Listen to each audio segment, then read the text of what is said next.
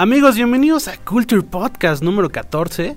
Recuerden que todos los jueves a través de su plataforma de streaming favorita, ya sea Spotify, ya sea Apple Music, e incluso las que con el tiempo se van a ir como el guantelete de Thanos. Eh, pero bueno, mi nombre es Vic y como cada jueves me acompaño de Emma. Bienvenida. Hola, hola Vic. Bienvenida y bueno, pues nada, eh, estamos en el final de temporada ahora sí, tanto que lo habíamos mencionado. En el final de la media temporada. Exacto. Además. Exacto. Porque hoy es especial de medio año y este y pues ya, ya vamos a empezar una nueva era. Ha sido exacto una nueva era y vienen muchos cambios como les mencionamos la semana pasada, pero haciendo eh, recapitulación, perdón, de lo, lo, que ha sido 2019 ha sido un año eh, bastante extraño, extraño diría por ahí Pate Chapoy, ¿no? Este eh, de lleno de altibajos, de cosas buenas y cosas malas. Y es justo lo que el día, el día de hoy vamos a hablar. Es como un resumen de todos los podcasts. Y pues nada, nada más me gustaría eh, pues agregar lo que ha salido nuevo que ya, que ya no formó parte de, este, de esta primera mitad. Más bien es lo primero que sale de la segunda parte, que es Spider-Man Far From Home, que es una maravilla. Y de la que me gustaría hablar en la próxima semana. Ok. Y sí, así me da chance de. Y, está increíble, es una muy buena película. Y Stranger Things 3, que pues por ahí va, ocho capítulos y tiene sus altos y sus bajos. que también mencionaremos la próxima semana porque hoy, como dijimos, es recapitulación y comenzamos por lo mejor del cine, ¿no? Y costó trabajo, nada más una anotación, costó trabajo porque hay como que mucha mediocridad, ¿no? sí, Ahorita que mediocre. haciendo la, la, la, lista, estábamos, pues es que no es, no es lo mejor, pero pues tampoco es lo peor, o sea, pues está bien esto, ¿no? Y eh, entonces, si sienten que faltan cosas, vamos a hacer tres, ¿no? Nuestro top tres de lo mejor y nuestro top tres de lo, de lo peor. Pero si sienten que faltan cosas es porque los hemos dejado en esa línea de que no es lo más chido y no tampoco es algo que, que digno de, de este de mentadas, ¿no? Sí, ha sido un 2019 justo como dices extraño porque creo que el 2018 eh, dio más en su primera mitad. Sí, Sí. ¿O no será que esperábamos tanto? Roma, por ejemplo. ¿no? Bueno, que ahora también hasta hay una buena, ¿no? sí, sí, sí. Yo creo que esperábamos mucho, mucho más de 2019 y creo que le quedó un poquito grande las expectativas. Pues cuántas notas tenemos en culture.com.mx que era así de, ay, el tráiler más visto para lo, lo que viene en el 2019. Ay, este 2019 promete mucho con estos estrenos y pues así como que lo mejor, por ejemplo, en TV es algo que no veníamos no veíamos. Nadie hablaba de ello. Nadie hablaba de ello. Pero bueno, no nos adelantemos y... Sí, porque si no, aquí spoiler. Pasemos a lo mejor. Eh, este es un top 3. Ajá. Y obviamente nos gustaría recibir su feedback. Eh, y bueno, pues obviamente eh, en nuestro sitio y también en nuestro Facebook que es eh, arroba culture.com.mx, justo como el sitio. Ahí nos pueden contactar y decir, ¿saben qué? Si fue lo mejor o no. Díganos qué nos faltó díganos este qué quitarían de nuestra lista y este y qué nos falta, ¿no? Y arrancamos con una obvia, ¿no? Eh, Avengers Endgame.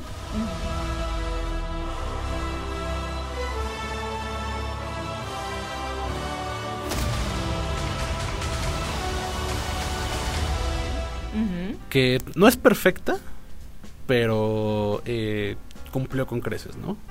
¿Cómo la viste? Tiene cosas eh, pues yo, como les dije, ¿no? Cuando le hablamos en el, en el podcast, yo me dormí la primera media hora.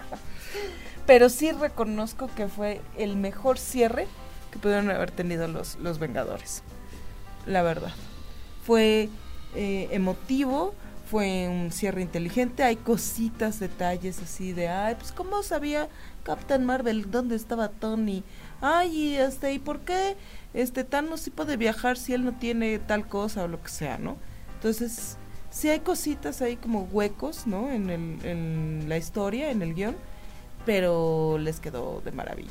O sea, a pesar de que, de que puedas encontrar esas cositas, sales llorando del cine. Sí, la, la, la, primera hora, no solo la media hora, sino la primera hora es bastante pesada. Una, En una segunda vuelta, la primera vez pues obviamente está sin parpadear. Eh, ya en una segunda vuelta sí se vuelve un poco pesada. Eh, cuando, cuando llegas a la marca de la hora y media como que has tenido buenos ratos y, algunos medio, medio pesados, vuelvo a repetir. Pero la última hora, hora y cachito, es maravillosa. Eh, sobre todo para la gente que ha seguido la franquicia durante 10 años. La pelea de Capitán América contra Thanos y, es maravillosa. Obviamente cuando pues, ya, ya aparecen todos, que bueno, ya no es spoiler, ¿no? Ya quien no la vio, neta no la quiso ver. Sí, ya, quien no la viste es porque no, no, no, le, no le interesa. Y bueno, cuando salen todos los Avengers y, todos los eh, peleadores, es, es, es, maravilloso. Eh, sí, los portales y que después, que después Captain America diga Avengers. Assemble. Sí, oh, ajá, es maravilloso. es una maravilla, yo lloré ahí. La escena de Gear Power a mí me gustó, eh, ha, sido polémica, pero me gustó mucho las, el peso que le dieron a, a Spider-Man en esa pelea me, me, gustó y creo que en Far From Home eh, te, te, dice por qué tiene ese peso. eh, pero bueno, la muerte de Tony es, es, es memorable. Entonces, aunque tiene, repito, aunque tiene sus fallas, es creo que el blockbuster más grande de este año. De lo que va. En lo que va de 2019. Y yo creo que sí va a ser el más grande del año. ¿Sí? No veo algo que, no, le gane. Solamente. la gran apuesta es que el Rey León.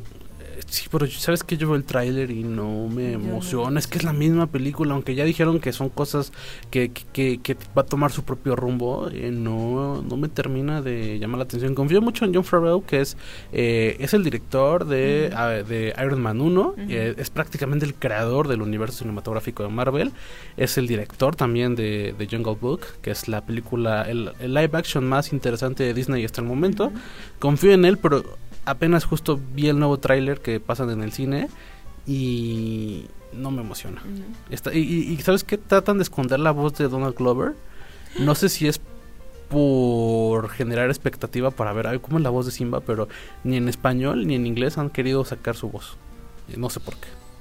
Entonces, pongo, o sea, si, y si es su gran apuesta, a mí no me. O sea, es como de. Entonces, ¿qué, qué, hay de bueno en la película si lo que están escondiendo es la voz? O sea, no entiendo. Chin, ¿y qué? ¿Lo ves como para lo peorcito del año? En el top, así más adelante, cuando cerremos en diciembre que... Pues es que podría ir a los Oscars por este... Pues por cosas, por valores de producción nada más, ¿no? O sea, sí, ya, y todo eso, porque, o sea, eh, no hay ninguna... O sea, al menos en Jungle Book el niño era, pues, real en esta película todo es este este CGI, entonces a ver qué tal está. Si le dan un, toque oscuro y de repente tenemos unos nuevos pasajes, yo creo que la película se va a salvar. Si no, si es una calca idéntica a la original, no le veo mucho chiste. Entonces, eh, ah, porque bueno, a mí Pumba y Simba me dan mucha ternura y me dan mucha risa. En este tráiler los veo y como que se ven bastante Eh, pues sí, ¿no? como... sí, pues porque un jabalí como lo hace simpaticón. Sí, ¿no? Y Pumba es maravilloso, a mí me encanta Pumba, pero bueno. Eh, eh, ya nos salimos del tema. la segunda película que está en nuestro top de lo mejor es una gran sorpresa del cine mexicano, ¿no? Chicuarotes. Ajá. Mi tío trabaja en el sindicato, güey. Tú nomás juntas los 20 mil varos. Le habla a mi tío y tienes la plaza. Estamos jodidos. Preferimos sacarles una sonrisa en lugar de sacarles un susto, ¿no? También esperando que nos puedan apoyar con una monedita. Te cae de madre que no un pinche peso, pinche G. Chicuarotes es la gran sorpresa. Sí, yo desde que la, la, la platicamos aquí he advertido. En crítica, o sea, de los críticos así oficiales, ¿no? Eh, profesionales, le ha ido fatal. Pero en comentarios de la gente ha gustado mucho. O sea, al público le ha gustado muchísimo la película, a pesar de, y tú ves, por ejemplo, en los videos de, no sé, Christoph o lo que sea, ¿no? En los que hacen una crítica muy ruda, muy dura. En los comentarios es, pues a mí me encantó, ¿eh? Ay, a mí me gustó, yo no entiendo por qué dices eso, a mí me gustó, así como que el público le ha gustado. Es muy inteligente. Ahora, hoy en la mañana estaba platicando con Pau, que ya la vio. Me dice, ay, en algunos momentos me parece un poco oscura. Decíamos, pero que de iluminación, yo la iluminación me encantó. Me encantó. Tiene una un dejo como muy gringo, ¿no? aspiracional en, en esta parte como de hay una parte en la que los, los protagonistas, los dos payasitos del póster, están sentados así como que en un en una salita ahí en, en afuera de pues unos muebles abandonados afuera de una tiendita y están los árboles así adornados con foquitos como de, de Navidad. Entonces lo ves y dices, está como muy gringo, ¿no? Porque es así como que esa luz eh, que ahora se está usando mucho en el cine, ¿no? Una luz muy naranja, muy amarilla. Entonces, ese tipo de cositas como que siento que sí pueden parecer pretenciosas, pero le ayuda mucho, ¿eh? Le ayuda mucho en momentos en los que sí debería de ser muy oscura la película y no lo es precisamente por esos destellos. Ok, y bueno, pues justo lo que, lo que hablábamos, ¿no? Eh, ya sea porque es Gael García o, o- o por méritos propios, por la, la cinta está en muchas salas, está en muchos horarios, entonces, este... Pero también creo que por él es por lo que está tan criticada. Porque si fuera una película de fulano de tal que acaba de egresar de la UNAM y tuvo su este eficine y está tal y es la joven promesa, no la criticarían tanto. ¿Sabes? Yo creo que es porque es Gael. Pero aún así creo que va a ser la gran película del cine mexicano de este 2019, ¿no? Sí. El problema Sí. es que llega meses después de Roma y está bien complicado ganarle a Roma, ¿no? Y después de las premiaciones, ¿no? Sí, o sí, sea, sí. ahorita ya Chicuarotes, cuando sea el Ariel, ¿quién se va a acordar de ¿Quién se va a acordar? Sí, exacto, ese, ese- es el gran problema. Eh, pero bueno, está en cines y por suerte la pueden encontrar en varios horarios, en varias salas. Entonces. Volvemos a lo mismo, ¿no? Si no la ven es porque no les llamó simplemente la, la- la atención. No, no como con, con Roma, que sí era complicadísimo en algunos, al principio, verla. Después ya la pasaban hasta en el tianguis, ¿no? Pero, este... eh, ahí está. Y bueno, pues pasemos a nuestra... Ah, algo que no te pregunté, algo que no te pregunté la vez pasada, la música de la película, ¿qué tal está? ¿Apostaron por puro scores? ¿Hay soundtrack? Es- Sí, no, no hay santo. ¿No? Pura, puro score. Puro score. ¿Y es bueno cumplidor? Sí, sí, no, es bueno. Ok. Es más, mm, ni lo sientes, ¿eh? O sea, tampoco es. En música no es. No, no hay nada que. No es como Roma, ¿no? Que se hizo eh, viral el soundtrack por todas las canciones ahí ochenteras que había, o setenteras más bien que Ajá. había y eso. No, aquí es muy. Y se hicieron canciones inspiradas en Roma por artistas internacionales, que eso... O sea, creo que el fenómeno de Roma está complicado. Está complicado de superar, ¿no? de superar, incluso de, de igualar. Pero bueno, la que sí tiene mucha música en nuestra tercera película de lo mejor del 2019 Lo hasta ahora es Rocketman. So how does it feel to be a star? It's never gonna last. Let's just enjoy it while we can. Ah, sí. La, la película, la biopic de Elton John, eh, que bueno, pues si, si el mundo es justo, y espero que lo sea, tiene que tener las mismas nominaciones O más. o más que Bohemian Rhapsody. ¿no? Fíjate que la vez que la platicamos, ya ves que yo no la había visto. Y pues ahí medio nos quisiste contar sin spoilers ni nada.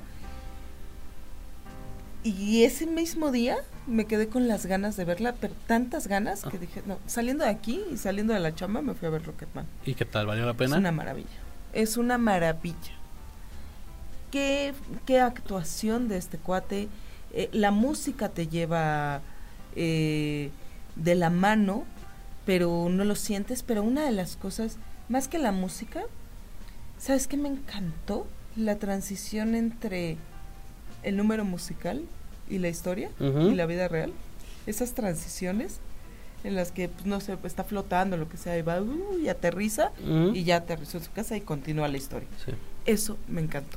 Sí, a mí el ritmo eh, al principio me pareció un poco eh, pesado, pero tal vez es porque la infancia de Elton John no era no es tan tan tan relevante por así decirlo. O sea, siento que es como la típica historia del chico clase mediero de aquella época, de aquel lugar geográfico. Entonces como que no hay mucho, pero ya cuando cuando es adole cuando ya es como cuando ya es adolescente y está tocando en bares y la transición a ser superestrella creo que el ritmo agarra muy buen eh, muy o sea muy buena dinámica. Eh, los vestuarios son increíbles. La caracterización es memorable. Y bueno eh, Ajá si quieres decir. No, pero ¿sabes qué? ¿Sabes cuál es el problema con, con la parte de la infancia? Que es en donde más, más, donde se planta la semilla de lo maniquea que va a ser la película. Y eso no me gusta, Mm, ¿no?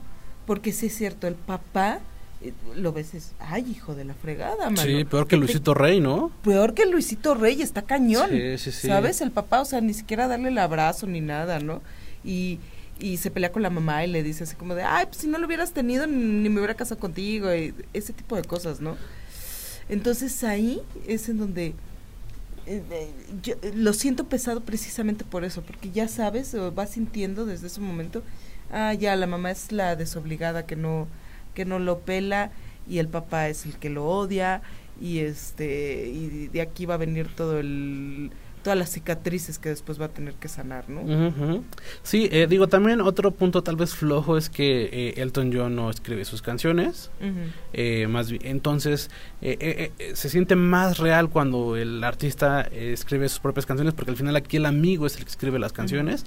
Y eh, creo que las biopics siempre o, o tal o durante muchos años más van a tener el rollo de los clichés. El cliché de que al final ya hablábamos no este los músicos las superestrellas siempre caen en los mismos eh, problemas de contrato, este, De vicios. de vicios y demás, pero eso suena cliché, pero realmente le pasa a muchísimos artistas. Y el segundo cliché es que al estar involucrada la familia o el mismo artista, siempre va a ser más malo a los malos y muy bueno a los buenos. Entonces, este, eh, de repente nunca hay como una visión objetiva en esos, en ese tipo de, de, de proyectos, pero bueno, al final eh, termina siendo mejor que Bohemian Rhapsody. Pero lo logra, ¿eh? O sea, Rocketman lo logra, sí logra decirte cuáles son los puntos débiles y en qué momento este Elton John fue un hijo de la fregada, Sí, ¿no? sí, sí. O sea, hasta eso. Este, como, como hace un lado al amigo, por ejemplo, ¿no? Durante tantos años y después que regrese y le diga, pues sí, sí te necesito, necesito ayuda y demás, ¿no? Sí, sí te muestra. eh, no te está diciendo, ay, es la circunstancia en la que caí. Porque muchas de esas películas autobiográficas es, ay, pues la vida me trajo hasta aquí, pues esta es la cruz que me tocó cargar y este es el destino que me ha tocado vivir. No, no, no, es así de, yo come- eh, eh, tomé esta decisión, cometí estos errores y pues sufrí estas consecuencias. Sí, no, no, es un poco Hasta más eso- sincera que, Sí. que Bohemian y yo lo decía la vez pasada. y. Desde los cinco minutos te das cuenta porque arranca con, con Elton con este traje de diablo y dice soy drogadicto, adicto, adicto al sexo, y no sé qué. O sea, desde ahí ya es más sincera que, que Bohemian. Entonces, eh, ya veremos en la temporada de premios. ver qué tal. A ver qué tal está. El problema puede pasar eso, que como es muy tempranera, A ver si se acuerdan. Es que lo, es lo que luego pasa, ¿no? Justo cuando hacíamos esta lista, hablábamos de eso, ¿no? Como que de repente eh, se te viene a la mente lo que lo que pasó hace uno o dos meses. Entonces, sí, porque por ejemplo ahorita si Pau estuviera aquí, eh, estaría poniendo Dumbo, ¿sabes? Ajá. Es lo mejor porque ya y, sabemos que le encantó Dumbo. y a Annabelle en lo peor, Y Annabelle en lo que que salió la semana pasada. Pero bueno, y como bonus yo pondría a John Wick 3. Se me hace una gran película de acción inteligente. Eh, me gustó muchísimo. ¿Tú qué otra agregarías? Yo Toy Story 4. Toy Story 4 Ujú, también. Como mención honorífica, ¿no? Estas dos Sí. Es que si la historia de Toy Story hubiera sido relevante, estaría en el primer lugar tal vez. Sí, Pero es innecesaria Sí. esta cinta. Es, Sí. es maravillosa, pero no sirve de nada. terminó tan bien la 3 que el final de esta 4, de verdad, a mí me sí me decepcionó, ¿eh? Y yo he hablado con todas las personas que he hablado, es lo mismo. Me gustó, pero no lloré como en Toy Story 3. Ujú. Y si ya habías llorado bien cabrón en Toy Story 3, ¿Ya habías tenido tu catarsis y toda la onda? Ujú. ¿para qué te abren una cuarta historia? Que es, es muy buena, véanla. Vayan a verla, es muy buena. Pero al final se van a quedar con ese sabor, o sea, de, ¿y para qué pasó esto? Ujú, Entonces, ujú. esas son la- las dos menciones honoríficas. ¿Y sabes también qué? Nada más rápido. Nada más rápido. Odia a la niña. Ah, sí, Bonnie. No, no, no la soporté. Sí, yo desde O la sea, 3 la odiaba. Yo tengo una hija así, que me haga ese berrinche por un tenedor Ajá, y sí, sí me la agarro a moquetazos, ¿eh? sí. O sea, si es así de escuincla, nos tenemos que ir. O sea, no vamos a, a arriesgar nuestras vidas por un tenedor de plástico, Sí. ¿sabes? Escuincla babosa. Que cuesta mil da en el Walmart. así paz, paz, paz, paz, y vámonos. Sí, no, no, no. Y también, o sea, es como de por qué se aferró tanto a Woody en la 3 para que en la 4 fuera el primero que desecha. O sea, prefería jugar con, con, Con cualquiera basura, de los güey. otros. Además. Sí, sí, ¿no? sí. No. Ay, no, yo, ay, no. Ay, no, te lo juro, eh, de verdad. No, yo no, no, no puedo. Sí, no, la horrible, horrible Bonnie. Pero bueno, eso es Ajá. lo mejor. Ahora pasemos a lo peor, A lo más peor. que aquí sí está nutrida la lista. Pues tú empieza, mano, porque tú eres el que, pues tú échatela, porque, ah, nada más aquí, yo, yo, este, a- apoyo en la tercera. Ok, pues arrancamos con la más obvia, que es Dark Phoenix. X-Men Dark Phoenix. Something's happening to me. When I lose control, bad things happen. But it feels good. Sí nos dijiste que estaba bien gacho. El final más triste de una franquicia. O no sea, me digas. sí, no, es terrible. ¿Tan grave está el asunto? Sí, parece como proyecto final de universidad. no sé. Eh, de repente lo que Así te la- decía. La, tarea en el taller de comunicación Sí, sí, sí, audiovisual. sí. y hecho por el equipo de los que nadie quiere, que son como Ajá, los, ajá, los los renegados. ¿no? suplentes, así de que no entran a ningún equipo. Así cuando digan, "Ah, armemos equipos de tres, todos los que quedan Los que sueltos, ellos lo hicieron. que el profesor hasta los pone, ¿no? En Ajá, sí, equipo. sí, sí. Ándeles, júntese. Sí, ya. Así mero. Eh, lo que te decía, la caracterización, eh, de repente me recordaba estas de... ¿Cómo, ¿Cómo me dijiste que se llamaban las de Epic Movie? Dices nada... Estas como parodias. Sí, ajá, parodias y de esto no es una película épica, esto Ajá. es una película de adolescentes. Esto no es una película de risa. Así se me hacían las caracterizaciones. Esta no es una película de superhéroes por cañones, no lo es. Sí, no, este, sobre todo este Xavier y, y- y esta Jennifer Lawrence. Jennifer Lawrence, que es Mystic, Mystic. Son las peores. Bueno, ya, ya, ya hablamos del chisme esa vez, ¿no? De que Jennifer ya no quiso ponerse tanto, tanto, tanta pintura, no fue porque no hubiera ya varo para la cómics, pero bueno, este, eh, la, o sea, hay muchas teorías de conspiración. Eh, dicen que incluso el mismo Marvel fue el que le metió el pie a la película porque querían como que no querían que tuviera tanto protagonismo con o sea más, bien- más bien no, no querían que fuera competencia directa de, de Captain Marvel. De hecho por eso movieron la fecha porque el final era muy parecido al de Captain Marvel y de hecho iban a meter también a los a, los- a los a los, a los Skrull que es la raza que, que vemos en, en Captain Marvel. Entonces este cambiaron todo el final cambiaron el principio cambiaron lo de medio. Hubo, hubo, o sea prácticamente la volvieron a hacer de cero o sea hubo muchos muchos reshoots entonces este La trataron así como de segunda, ¿no? Ujú, Sí, fue como el plan B de la. O sea, como que esta película es el, el corte B, por así decirlo. Eh, mala, tiene sus momentos como todas las X-Men, tiene buenos momentos. Pero eh, se me hace ta- también como tipo Toy Story, que en Toy Story siempre se pierde Woody. En. X-Men siempre Magneto es- pasa de malo a bueno en 20 segundos. Entonces, Y después al final de bueno malo, Ajá, sí, exacto. sí, sí, sí, Siempre es lo mismo con Magneto. Eh, no, no me gustó. El discurso femenino que creo que ya es obligación, o sea, creo que en tu en tu script tienes que tener dos páginas de discurso de femenino de, ca- ¿no? de cajón, si no ni- ningún productor te abre las puertas. Eh, y bueno, el, el, el script que tiene en esa parte está mejor el de Toy Story 4, así de fácil. Mira, hasta me... Hasta te, Hasta te ahogaste del del disgusto.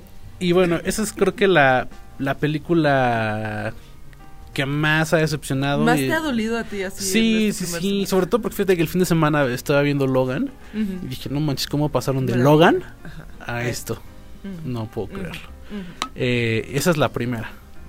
La segunda, La segunda, pues con tu amigo Will Smith, con Will Smith, que...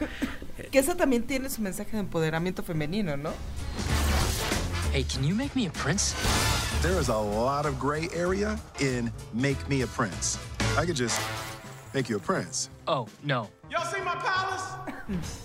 Sí, y está igual de chafita. Está igual de chafita. llega, eh, llega en los 25 minutos finales.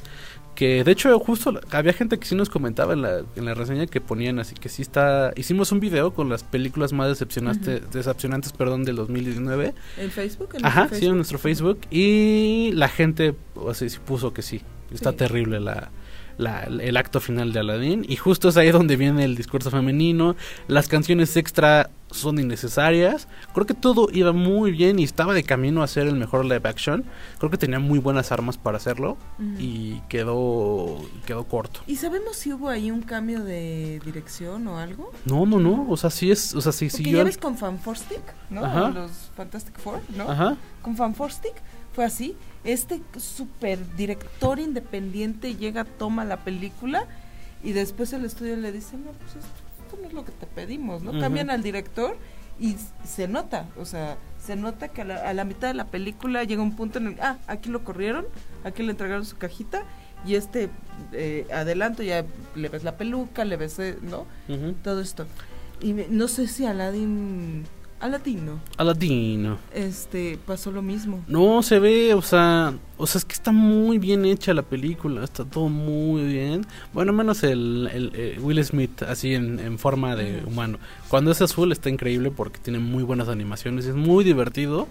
eh, pero la película falla mucho, el, el villano es terrible, o sea, todos los errores de cualquier live action de Disney están aquí. Entonces, este, iba muy bien la película, iba Y de muy bien. se cayó. Sí, se cayó muy mal. Y creo que Will Smith nomás no hace una buena película, ¿no? O sea, viene de muy malas pelis. Sí, O sea, sí, no ha hecho nada, ¿eh? No ha hecho nada interesante. sí, porque viene de puro desastre. O sea, Bright eh, de Netflix, que la que costó millones, este, mala. Escuadrón Suicida, mala. Mala. Eh, ¿Qué es lo último bueno que ha hecho? After Earth es lo peor, es, ¿eh? es la peor. After Earth creo que es la Es peor. lo peor. Pero pues es que es todo este, ahora sí que PEX, ciencio, de la cienciología, cienciológico, ¿será? Ajá. Eh, por eso es así como que ves la película y dices, no, no sé de qué me estás hablando. No, está terrible. Justo la, la, la, la pasaron en la tele el fin de semana y la estuve viendo. Dije, neta, o sea, dije, a ver, deja ver si con el tiempo mejora y, no. y está peor que cuando la vi la primera vez. Eh, no, o sea, por- repito, creo que Hombres de Negro 1 fue lo mejor que hizo. Eh, también, no sé, este, el Día de la Independencia, pues está, está dos trenzas, este... eh, la de En Busca de la Felicidad, pues está ya choteada, pero a mí sí, me late. no, y además es de esas películas que le cambian un poquito a la historia, ¿no? Eh, de eso que dices, híjole, hasta aquí le exageraron un poquito, porque sí, el señor sí se duerme en el, en el baño y demás, pero, pero ya después cuando ves la historia, el cuate sí es, sí es, no es, eh, pues este corderito así tembloroso que va y pide trabajo. No, no, no, el cuate es, es un Ujú. caprons, Caprons. ¿sabes? Un caprons. No, es que la, o sea, la película está hecha, es como el, es como Hachiko, está hecha para que chilles. estás o hecha sea, para que llores. o sea, si, Sí. si esto es dramático, la vamos a hacer mucho más dramática Sí. para que llores. Eh, ¿Y sabes también qué otra? Acabo de ver aquí. Leyendas de vida, güey. Esa la dirigió Robert Redford ajá. y sale con Matt Damon. Es noventera Ok, también. ok. Y este, y es eh, bueno, en, en inglés se llama The Legend of Bagger Vance, que es este cuate que juega golf, Matt Damon, y Bagger Vance es este hombre negro que llega y le, y le enseña. Como es en la época, en los 30 o en los 20 o algo así, pues ya te imaginarás, ¿no? Así como que, ay, este, este güey viene aquí a, a enseñarle a jugar este golf. Pues. ¿cómo, no? Sí, sí, sí. Es buena esa. Pero no tan buena como Happy Gilmore con Adam Sandler, cuando es de... No, no. Cuando es, cuando The es Price is Wrong. No, nada Es- supera eso. Eh, sí. Y el problema con Will Smith es que es un hombre. O sea, cualquier cosa que salga de, de Will Smith, perdón, este se hace un zafarrancho. Al menos en México, no sé en Estados Unidos qué tan rentable sea. Pero aquí si una película es de Will Smith, por más gacha que esté, Ujú. la gente la va a ver. Sí. Porque vamos a ver la de Will Smith. Sí. Así, y ni siquiera se, o sea, se termina llamando la película la película de Will Smith. Sí. No, no Sí. nadie se sabe su nombre. Sí, así como que hasta en la marquesina deberían de ponerle, ¿no? Ajá. Así como que Cinépolis presenta hoy este Godzilla, este Toy Story y la de Will La, Smith. la de Will Smith, así, así las presentan. Eh, y bueno, eso es Aladdin o Aladdin. Eh, Y en México, ¿qué tal? Puro éxito, ¿no? puro trancazo. Antes, es que antes de Chicuarotes, eh, pues pura comedia romántica, de- que de hecho lo, lo, lo criticamos mucho aquí, eh, que ya se necesitaba otra cosa, ¿no? Sí. Eh, yo no sabré cuál poner, o sea, creo que ahí hay, hay un, un quíntuple empate, podría ser. O sea, Lady Rancho. No Manches Frida 2. Eh, El de novio de pueblo. ¿qué eh, es como eso? novio de pueblo creo que es la que más se rescata, es la mejorcita, por así decirlo. Eh, Mis Reyes contra Godines es de 2018, pero alcanzó, o sea, todavía estuvo en enero, podremos ponerla. Y ¿Malacopa cuándo fue? Ma- Malacopa también, o sea, es un sextuple empate. Eh, Malacopa eh, y obviamente la boda de mi mejor amigo. Es que no estás entendiendo nada. Tengo cuatro días para detener una boda y robarme al novio. No sé cómo le voy a hacer. Es que desde que lo conozco, Julia esto, Julia lo. que cómo la sufrimos. Yo creo que esa la odié más precisamente porque porque fue un refrito así tal. La peor escena de la casa de, lo de la casa de Toño. Sí, sobre todo porque si si si vas a hacer una copia calca de la película, no arruines lo mejor, ¿sabes? Sí. O sea, si ya en la boda de mi mejor amigo tienen este super mega tema, no lo arruines, no lo arruines con algo de Miguel Bosé. Y menos amante bandido. o sea, la, la canción original era la de I Say a Little Play for You, que es un clásico. Es un clásico de, de, de Dionne Warwick. También sí eh, la interpreta Aretha Franklin, pero este, pero pues es una es una canción de de, de esta señora, eh, tía de Whitney Houston, como dicen en la película. Y, y acá le cambian por amante bandido de Miguel Bosé. Entonces, este. Tiene sus No. ratitos la peli, como. O sea, es que sería mucho que no tuvieran ningún chiste gracioso, ¿no? ¿Sabes Pero- qué pasa? En la original, lo que más me molestó, además de, o sea, en, en mi lista de, de, de enojos, lo peor es la canción. Dos, en la original Cameron Díaz es tan dulce, tan linda, que llega un momento en el que dejas de, de echarle porras a Julia Roberts y ya dices, es que esta mona es tan linda, ¿no? Y en esta versión la emborrachan a la, ¿cómo se llama? La Ah, Dupeyron, ¿cómo se Dupeyron, llama? Natasha Dupeyron. Ajá. La emborrachan, la, ¿sabes? Se la llevan ahí a como el Garibaldi de Guadalajara, Ajá, ajá. ¿no? Y, y, y, y de, suelta madres, y, o sea, la vez desaliñada, no la ves tan prolija como a como a Cameron Díaz, ¿sabes? Sí, no. Y eso, Aparte en la original era como. Sí notabas como la. El, el problema existencial, ¿no? Porque era o Cameron Díaz o Julia Roberts. Acá sí se ve como. es así como Ana Cerradilla o, O Natasha Dupeyron. Es que el- Sí. el- creo que ella, No. Natasha tiene el mal de Malcolm el de en medio, o sea, el de Frankie Muniz, que sigue teniendo cara de niña sí, y entonces creo que, o sea, creo que ella le queda seguir haciendo pelis como, de hecho hizo una, ¿no? La de Plan B es como que es colegiala y todo eso, ajá. o sea, porque no, no, No, no se le ve madurez, ¿no? Todavía. sí, no. Y además, ¿sabes qué? No le ayudan en el peinado, ¿eh? Le faltó de peinaditas. pe- le, le faltó un poco de peinado y lo peor es de que tiene el mismo peinado soso Ajá. toda la película. Y ya va a ser su boda y sale con su vestido de novia y el mismo peinado soso. Sí, sí, no sí. le pus- pudieron haber hecho un pinche chongo o algo. ¿no? ¿Sabes? Ah, no. No, así, con el pelo así todo lazo todo. Sosa, sosa la mona. Sí, no, no. No. Y, no. y, y- y no tiene ningún, pues ahora que lo pienso, no tiene ningún momento gracioso ella. no, O sea, nada. El que la salva es este español, el que es el amigo de, de esta cerradilla. Es el único que da risa y por el que vale la pena. él, es la película. Y es por lo que vale la pena la película. eh, es lo más destacado. Sí, porque además todo el mundo fue a verla para ver al de Sense8. Ajá, sí, sí, sí, exacto. Es que sale el de Sense8. sí, exacto, sí, no, terrible. Y bueno, pues, eh, qué feo que en 2019 las peores pelis Sí. sigan siendo mexicanas. Sí. Bueno, tenemos una buena ahí de... Pues sí, pero una de seis que ya dijimos, este... Ay, sí, es bien triste, pero sí te- necesitamos salir de esta onda de pura comedia romántica. No, y agárrate, porque ya vi un póster saliendo del cine Ay, cállate. con... A ver, ¿qué- qué- es mexicana, Ajá. comedia romántica. Ajá. ¿Quiénes son los, quién es la parejita protagonista? Ah, es que me, me me llegan tantos nombres. Te llaman tantos nombres. Sí, no sé. O sea, Es... ya, eh, ya se acabó la creatividad, incluso para formar nuevas parejitas, porque esta parejita no ya la vimos en otra película. No me digas. es la misma pareja. Omar Chaparro ¡No! y Marta Gareda son parejita en otra película que no es No Manches Frida 3, por suerte. Ay, qué horror. Pero a ver qué tal. O sea, yo, yo desde que vi el póster con ellos dos dije, "Puta, a ver qué, a ver con qué nos salen. Fíjate que yo, Omar Chaparro, lo- lo- me gustaba mucho cuando estaba en Black and White. ajá. Salió de ahí, ¿no? Ya ves, es- estuvo, eh, ganó Big Brother y lo que tú quieras, ¿no? ¿Cómo se llama su programa con Rafita? Black and White. No, era otro, ¿no? Sí. Es que ese era en cable, pero ese que era- eran tres. había uno en el Ah, 5. Ah, no, quién sabe. Es que te digo que yo ya, después de que salió de Telehit, ya Ajá. no quise saber nada más de él. Porque se me hizo tan...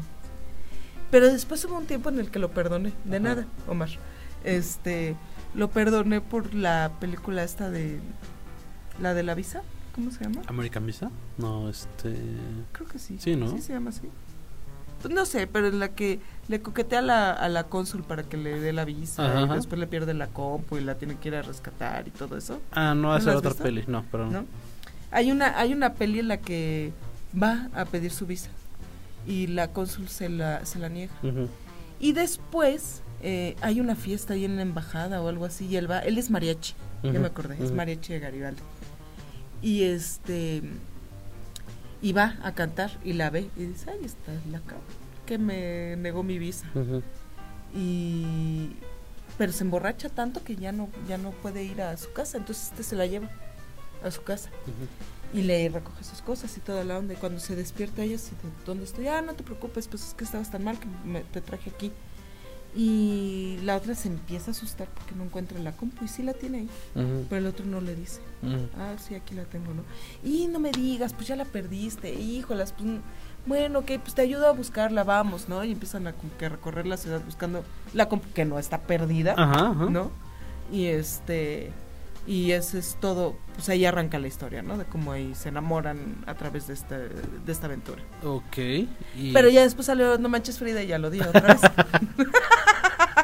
Es que, ay, no sé, Omar Chaparro pasó de ser el comediante chaparrito chistoso, este, Hacer un- a querer hacer el galán de, de Sí. Hollywood. ¿De dónde?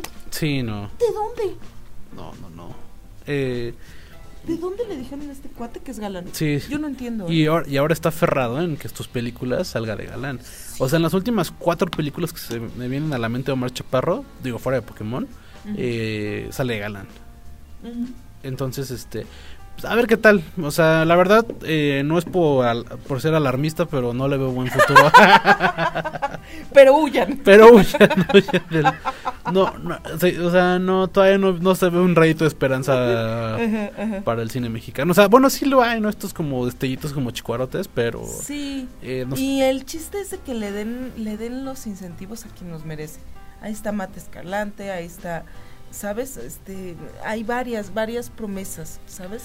Que se lo merece. Y va a ser bien triste la siguiente entrega del Oscar porque, digo, tal vez, eh, o sea, eh, o sea, ya, ya estábamos acostumbrados a estar como, como protagonistas en los Oscar.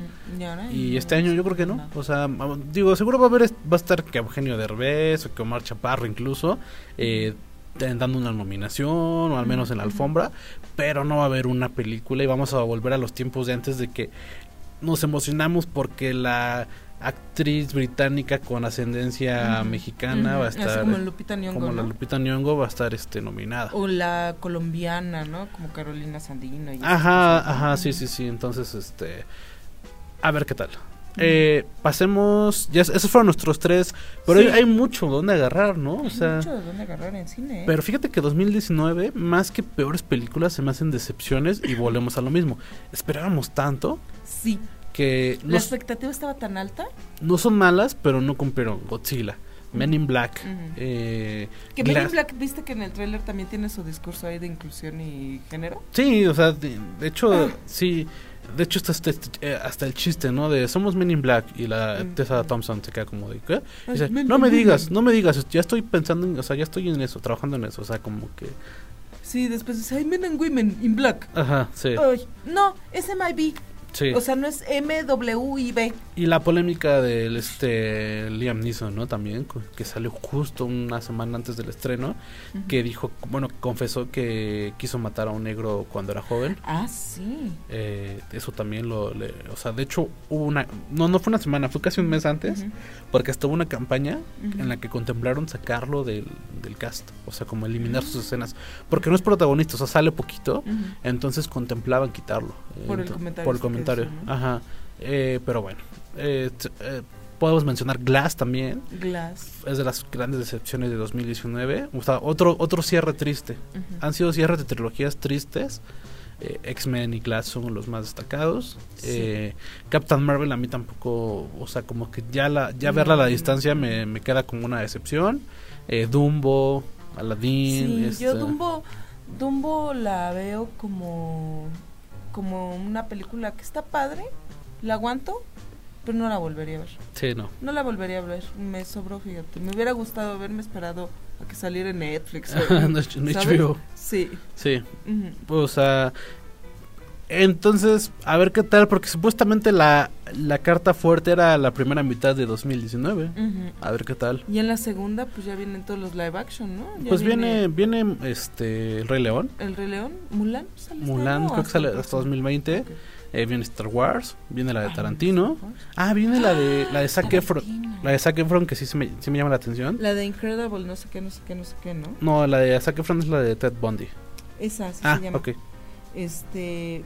Eh, Incredibly Vicious. A ver, no sé, continúa hablando. Eh, pues qué otra, la de, la de Tarantino. aquí sigue, sigue, sigue haciendo maniobras aquí. Sí.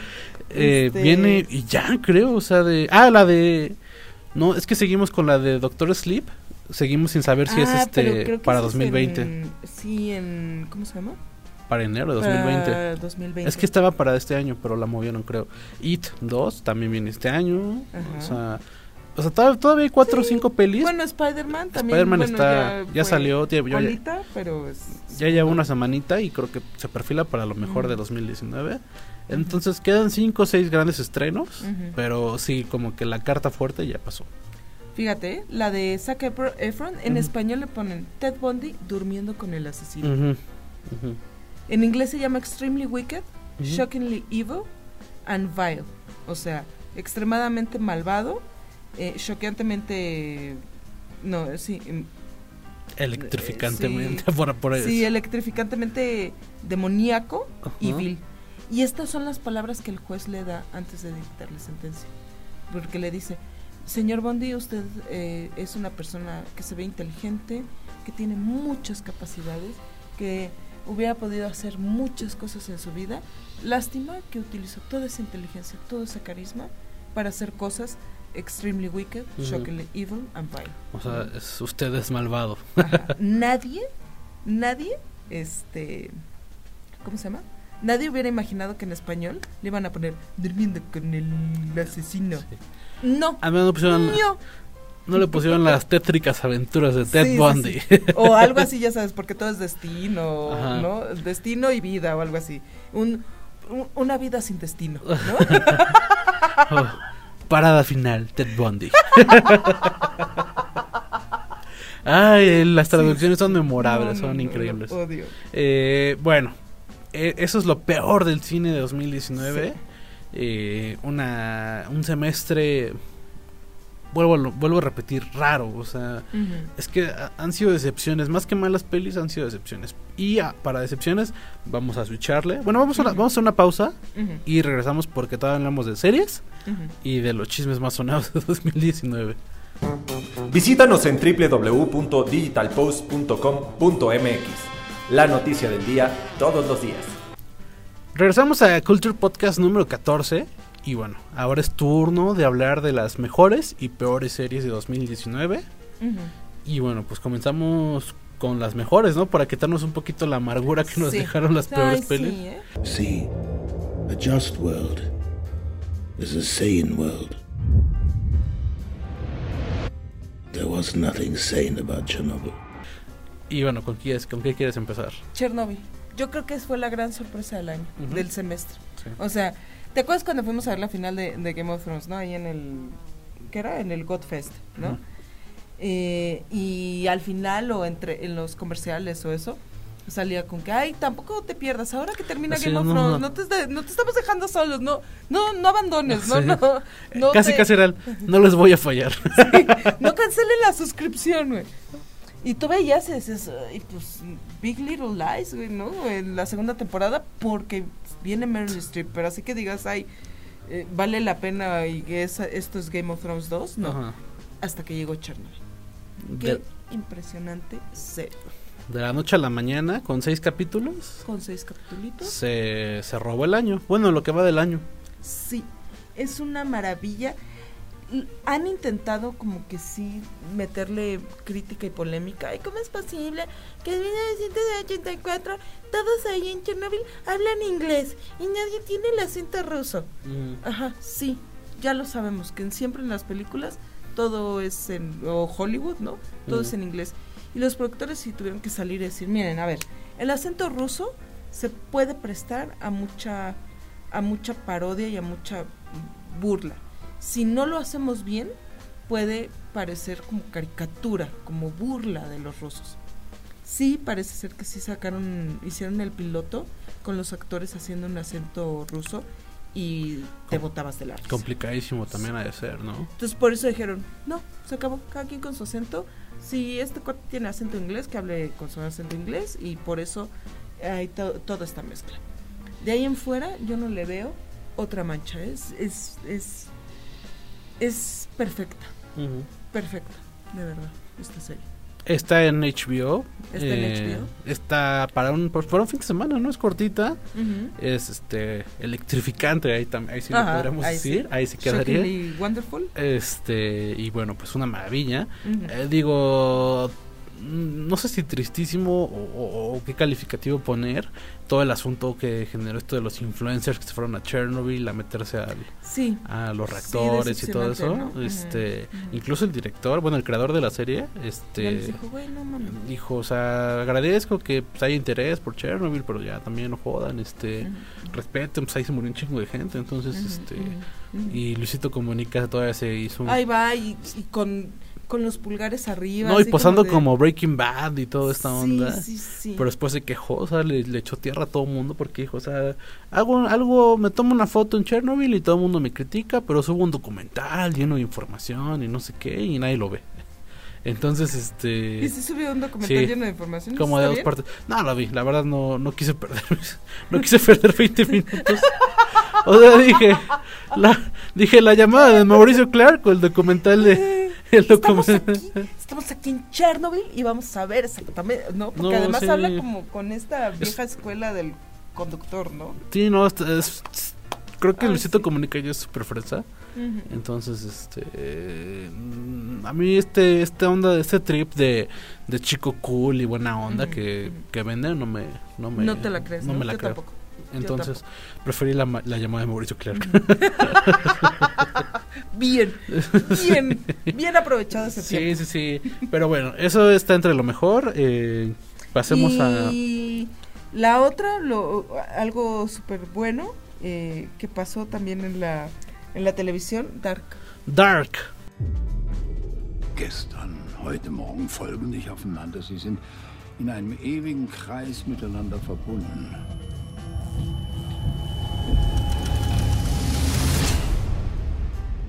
Que por ahí- Ahí estamos medio atrasados, ¿eh? Sí, tenemos ahí una, un as bajo la manga que se llama Viri, Ajá. que va a venir pronto a hablar de, Sí, de Dark. eh, es que a Dark le tenemos que dar un capítulo entero, ¿eh?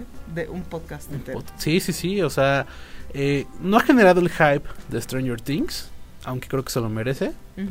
Es una película bastante cerebral, bastante complicada, es alemana, que también ahí viene otro. eh, eh, creo que es el, es el asunto de... es eh, dicen que es bastante pesado en alemán. Es que, es, eh, o sea, creo que si cuando es un idioma que neta no no no, no sabes distinguir ni, ni siquiera el sí y el no, este se vuelve muy pesado. Y bueno, pues este la película tiene esta onda como de viajes en el tiempo, saltos temporales. Si, si- o sea, si, si la pones y te pones a, o sea, no le pones atención, bye. Si eres de los que ve series mientras checa Twitter y todo eso, no no le vas a agarrar a Dark. Y así soy yo. Por eso me ha costado tanto trabajo. Sí. Por eso me ha costado tanto trabajo. Y además también siento, o sea, además de eso, ¿no? De que sí, por lo que he visto, por lo que he llegado a ver, sí es mejor que Stranger Things. Yo Stranger Things la me la eché nada más porque era el- la serie del momento. No me gustó. Ah, El único momento que me gustó fue el de las letras colgadas en la pared. Ah, memorable. Fue el único momento que me gustó de toda la serie. Entonces yo la temporada 2 dije, yo sí me ahorro esto, yo ya no quiero saber nada de esta serie. Ahora la 3 tampoco la no, no quiero ni que me la mencionen. Dark, cuando me dijeron, "Ay, es que Dark es como Stranger Things", Dijiste bye. dije, "Ay, no, adiós." No sé por qué la comparación. Sí, yo tampoco, porque ya la empiezas a ver y dices, "Esto esto tiene tintes de obra maestra, eh, además." O sea, Stranger Things no tiene viajes en el tiempo. no, Y por lo que veo. Pero es el niño perdido que está en una cueva ahí rara, ¿no? Yo creo que es por eso. Pero en realidad es lo único. Sí, no, no, o sea, es que ya es comparar por comparar, pero sí, o sea, es Dark contra. Stranger Things. Eh, pero sí, eh, fíjate que sí te ahorraste dos, tres cosas. Lo de, lo de Stranger Things, la segunda temporada no es muy buena. Tiene, su- tiene sus ratos, pero no es muy buena. Yo, yo, yo ya la estoy viendo por el simple hecho de que, oye, ya llegué hasta acá, Ya la termino de ver. Si ya, si ya me aventé todo el viaje, es como con The Walking Dead también. Porque Billy me dice, ya no la veas, ya no la veas. Y yo dije, pues es que ya me eché ocho temporadas, ¿ya qué hago? O sea, ¿Y ya cuándo se acaba eso, eh? no tiene, no tiene fin. El cómic ¿No ya acabó. fin, eh? El cómic ya acabó. eh, y bueno, bueno, spoilers del cómic, no de la serie. Termina en un final más feliz que película de Disney. No me digas. Sí. Hayan una cura este que, que se puede echar así desde los cielos y ya pf, se acaban todos los zombies y ya. No, no tan así. ¿No? ¿No? hay cura. Ah. Nunca, nunca dicen qué pasó. O sea, no, o sea, es como un gran misterio que a mí, me- a mí- Pero todo el mundo, toda la onda de los zombies siempre me choca porque nunca dicen, oye, pasó esto por esto. Eh, no, hay un brinco en el, o sea, Rick lo matan de la forma más tonta. Ajá. En el, un, un cómic antes, le, le- le- lo disparan después de dar un discurso, se vuelve zombie y este Carl lo, lo mata porque Carl, otro, aquí viene un spoiler de la serie, Carl en los cómics sí sigue vivo, este, Spoiler, spoiler. spoiler, spoiler. Spoiler. y lo, lo mata, entonces hay un brinco en el tiempo como de 20, 30 años y ya como que la humanidad supo como eh, sobrevivir este, aislada de los zombies, como que crearon una nueva comunidad en la que los zombies sí siguen, pero ya no son una amenaza y bueno, pues obviamente eh, Carl sigue vivo, se casó con la niña que co- con, la niña que matan en la segunda temporada de, de, de- de Walking Ah, Dead. ajá. Sofía, ella sigue viva también en los cómics, se casan, tienen una hija. Eh, y ya sale que Michonne es abogada, bueno, la como la jueza de- del, del pueblo, Ajá. está Maggie, que es la esposa de este de Glenn, eh, es este la presidenta de, sabes, como que todos los, los poquitos que quedan ¿Tiene vivos, bebé, la Maggie? Porque Sí. está embarazada, ¿no? Eh, este todos los poquitos protagonistas como que se quedaron con, con cargos grandes, ¿no? Dentro de, de esta eh, Negan eh, se sigue vivo y se hace bueno es como es como el tipo es como tipo Daryl o sea como que ya es, es bueno pero es como el antihéroe o sea bueno no, no, es un antihéroe simplemente es como un güey que como que dice bueno ya yo ya me alejo de este pedo y sigo vivo ya no mato gente pero pues ahí, ahí estoy Pero tampoco ayuda. tampoco ayuda en nada ajá sí y, y bueno la serie va por su décima temporada Ay, Dios, ya. y, Ya. y tres películas ¿Sabes? Es, yo lo estoy viendo como un enfermo terminal, ¿no? Y que como no está permitida la eutanasia, güey, no le pueden Ah, cortar sí. así. Sí, sí, así, sí. Así que es que no sabemos. Está o sea. Cuando lo desconectamos, este, sí, y nos meten a la cárcel, ¿no? Sí, sí, Casi, sí. casi. Sí, de hecho, o sea, si- o sea, las primeras cuatro temporadas son maravillosas y yo sigo Ujú. enamorado de ellas. Todos los protagonistas que conociste hasta la cuarta, quinta temporada, Ya se, sea, ya nada más queda Daryl, esta, esta Carol, que es la, la señora esta que era sumisa y ahora ya es súper empoderada. Este, Michonne, que Michonne ya se va en esta temporada. eh, y ya. Y todos los demás son protagonistas que han- se han vuelto protagonistas en el paso del tiempo. Ya no queda nadie. Creo que ese es el problema. O sea, o sea al principio sí era súper chido decir, oye, mira, The Walking Dead no se tienta pues, acá, ya sabes, para, para matar a protagonistas. Pero creo que ya la masacre es tanta que ya cuando tu cast es de dos, tres personas, y de hecho ya ni si- o sea, están en la serie, pero eh, eh, Daryl y los demás como que ya se alejaron del pedo, o sea, ya están en su... o sea, Sí, por ejemplo, con Game of Thrones fue el hecho también, ¿no? De que, ay, pues Ned, este, Rob, Kat, ¿no? Mm. Y te decían, es que George R. R. Martin no se toca el corazón, ¿eh? Ujú. Te va a matar. a- y el que sigue va a ser Tyrion si te sigues quejando, ¿no? Ujú, ujú. Esos eran los memes. Pero de todas formas, los personajes que eran el corazón de la, de la historia Quedaron. permanecieron, ¿sabes? Y ese es el error de The Walking Dead. Ajá. Creo que que- le, le- le han quitado el corazón. Sí, todo el corazón, entonces, este... eh, pues ya, si, la está- si van en la séptima, octava temporada, ya véanla. Pero si neta van en las primeras tres, ya mejor, este... Ay, ya, que ya la Pues ya, acabó, pobres, no se ve el final y no, aparte no. vienen tres películas, está Fear the Walking Dead con cuatro Ay, temporadas, triste, entonces no, este ya, pero ya, bueno. ya. Por misericordia. Este. ¿En qué vamos? ¿En qué vamos? Sí, que estábamos. Estamos hablando de Dark. Ah, sí. Ah, sí. bueno, vean Dark. Ay, sí, véanla y nos la cuentan, ¿no? y nos cuentan. Para que nosotros podamos ponernos al corriente con Sí, The Walking sí. Dead. Y nuestra nuestra tercera serie buena de este 2019. Yo quiero recomendar una docuserie. Ah, Porque sí, ya sí, sabes sí. que yo soy bien ñoñis. Ajá. Y a mí lo que más me, me chiflan son las, las, la- los documentales. Ayer vi uno buenísimo. Pero bueno, ya en el próximo podcast te contaré. Yo veo un México con hambre y con sed de justicia. Donaldo era un híbrido, era político renovador y eso era nuevo. 1994. Ok. Qué maravilla de docuserie. Creo, a veces siento que es que la veo tan bien porque salió justo después de esta serie del asesinato de Colosio que tanto ruido le hicieron que la verdad le salió con las patitas. Y cuando sale el, documental es así como de, ah, mira, qué forma tan, interesante de contarme esta historia, ¿no? Pero no, la volví a ver, ya sin, la serie de, no ficticia, pero la serie producida. Y, sí, ¿eh? Sí aguanta, sí aguanta para hacer un- una docuserie que compita con lo que se hace en otros países, con Making a Murderer, con The Staircase, con la docuserie que tú me digas. Ok. Está en Netflix. Está en Netflix. Tiene bien poquito que salió, bueno, como dos, tres meses, por así decirlo, lo más o menos. Y bueno, creo que es de lo más rescatable. Sobre todo porque si pasamos ahora a lo peor de series de 2019, Ujú. su competencia directa quedó terrible, ¿no? Sí. La de Colosio. Deberían intentar por una vez en la vida hacer lo correcto. Pruebas y testigos. No tenemos nada. Sí, sí, el asesinato de Colosio fue espantoso. Yo le tenía fe, o sea, como que... Pero llegó en un punto en el que yo ya venía un poco cansado de esas series. Venía como de Narcos, venía de del Chapo, como todas esas series que, que a Netflix le gusta hacer en México. Entonces venía ya un poco cansado. Le o sea, como que bueno, la veo luego. Y cuando empecé a ver los comentarios, eh, sí es terrible. Yo llegué con mucha ilusión porque esto es la historia, historia de, no, historia de un asesinato, creo. Que se ve que es lo que quieren hacer de American Crime Story, Ajá. ¿no?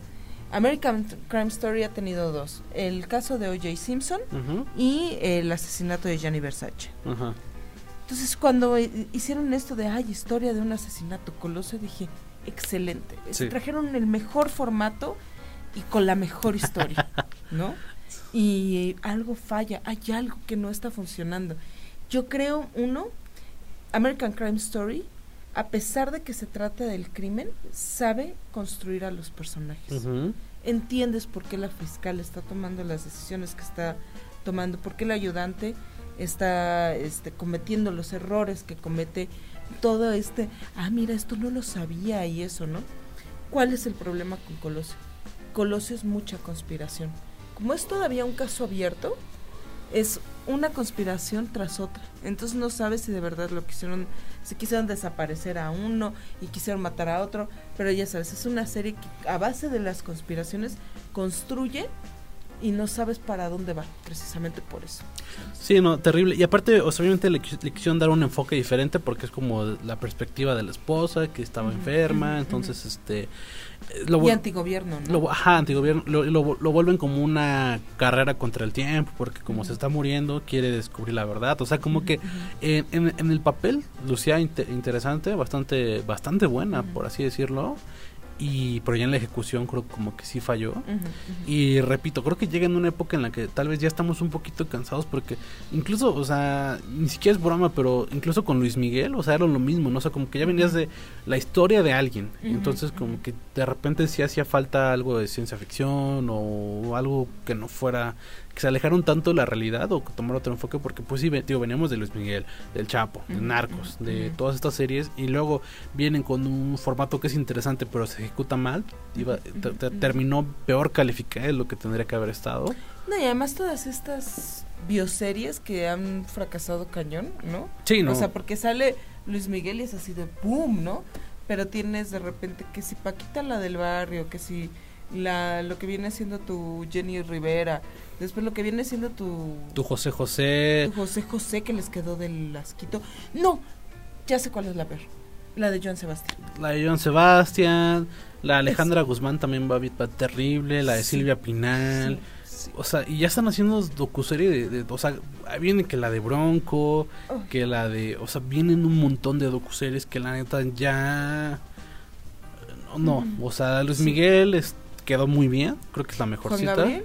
Y Juan Gabriel la La de Hasta que te conocí. Hasta que te conocí. fue la que Fue la empezó con pionera. esta, esta- Sí, ajá. hay una saturación de, de estas bioseries y también de, de estas, o sea, como también esta onda de narcos, el Chapo, también ya se está saturando un poco ese mercado.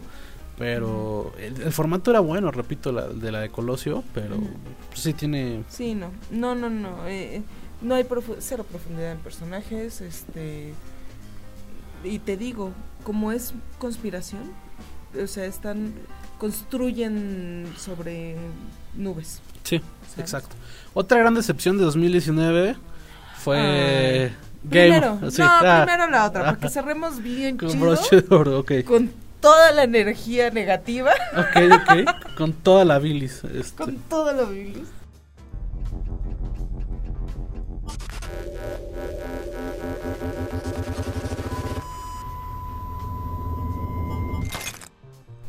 Ajá. Bueno, entonces, Sí, ¿con qué no. vamos? Pues vamos con Black Mirror.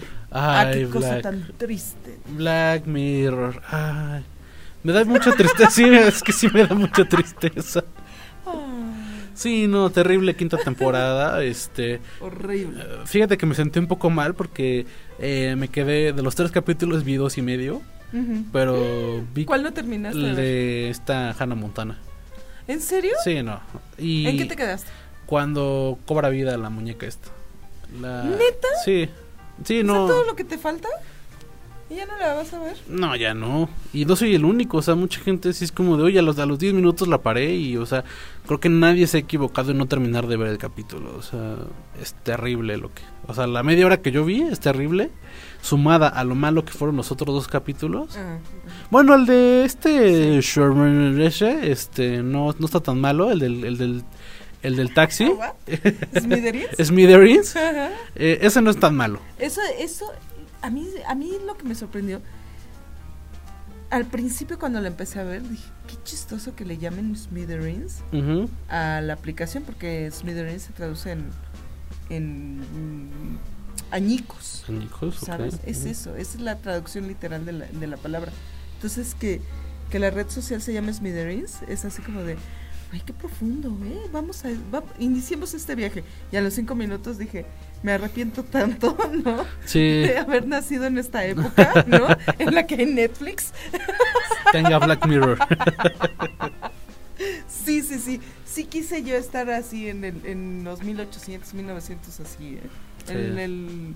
Sí, ¿por qué no? Eh, eh, espantosa. Espantosa. Ahí, Toda la ahí recordamos que cuando, cuando fuimos felices y no lo sabíamos y pasaba Big Brother 3 y la Ajá, Academia 3 ajá, y todo ajá, eso. sí. Fuimos felices y no lo Sí, y supimos. no lo sabíamos. Porque sí, Black Mirror, o sea, ese capítulo, digo, no es malo, pero es creo que de los peorcitos de toda la serie. Eh, el final abierto, yo yo soy anti finales abiertos, no me gusta tanto. O sea, a mí sí- yo sí soy huevón y me gusta que me digan en qué acaba la, Sí, la, el, el Porque eso asunto. de dedúcelo tú. ¿Para qué me estás contando la historia? Mejor Eh. dime más o menos, mándame un mailcito, mándate un mailcito así como que, ay, estoy pensando en esta. Créala en tu mente y, y tú crea tu final. Sí, es como si, oye, ¿sabes con quién anda tu ex? ¿Y tú con quién? No, pues adivínalo. Ay, sí, sí, sí, sí, sí. No, no, no. No. Eh, es, eh, O con quién crees tú que anda, ¿no? Ajá, sí. Así, pues tú saca tus propias conclusiones. sí, exacto, ¿no? Ah. O como Jaime Maussan, ¿Esto es un extraterrestre? Dedúzcanlo ustedes. Sí, sí. Y, No. y, y- y bueno, y fuera de que el final es abierto, eh, a- a- a- o sea, como que tiene elementos de otras, de otras, este, de otras, de otros capítulos, no termina de amarrar. El CEO de las, de la aplicación, el este como hippie que está en un retiro espiritual, se me hizo mamadorcísimo. Ya, sí, o sea, cañón, ujú. eh, terrible, terrible. O sea, Sí, porque además el mismo impacto hubiera podido tener si el cuate a lo mejor está en, no en el res- retiro de silencio, lo que sea, en su oficina, encerrado, en una junta.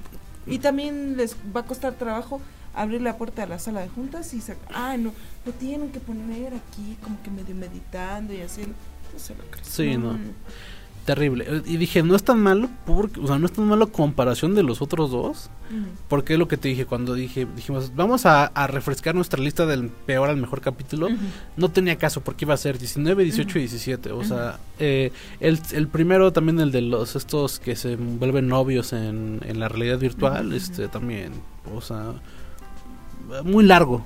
O sea, Largo como que... y con muchos con mucha paja. Sí, mucha Así, paja, exacto. mucha paja. Sí, ese es, el, ese es, ese es- ese es el, el gran problema de ese capítulo. que se puede resolver en 20 minutos. Dos amigos se encuentran en el, en el juego, se enamoran, este, hay, hay cierta confusión, no sabemos qué, qué puede pasar, hay un distanciamiento y después hay un reencuentro en donde ya este, eh, definan bien las cosas. Y fíjate que el- Punto, se acabó, te lo dije en 10 segundos. El desarrollo también de los personajes se me hace como que también quedó como a la... pues, o sea, tú dedúcelo, porque nunca sabemos si Sí. Anthony Mackie se enamora del, de su amigo Ajá, ¿o del, onda? o de la chava, o sea, del holograma, por así decirlo. Como que te lo dejan mucho a la, A la imaginación. a la ¿no? imaginación. Ay, sí.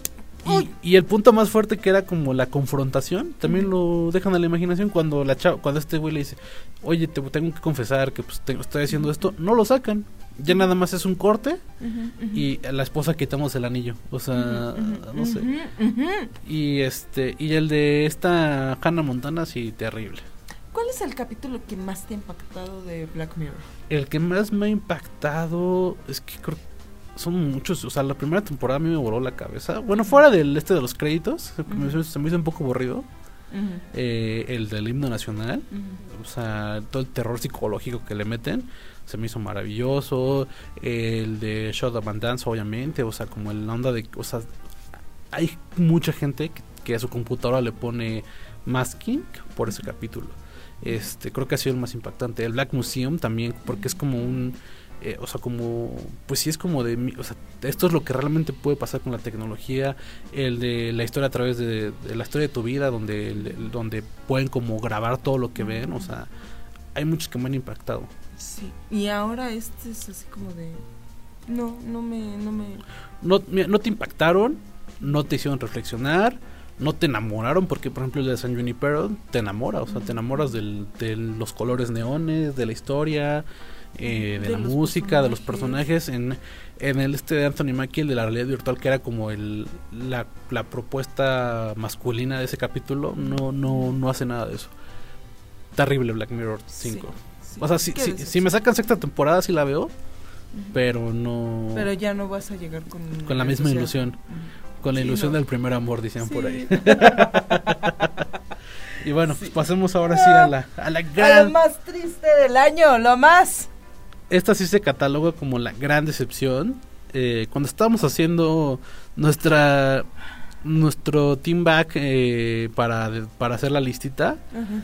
eh, ves que Viri nos gritó, no, ¿cómo No, crees? ¿cómo crees? Que no sé qué, no sé cuándo. Pero es que Viri sí es fan. Sí. Fan acérrima, no es, no es objetiva ella. Sí, sí, Perdón, sí. Viri, pero no Sí. eres objetiva. Habló con el corazón y no con la sí, cabeza. y no con la cabeza. I know Death. He's got many faces.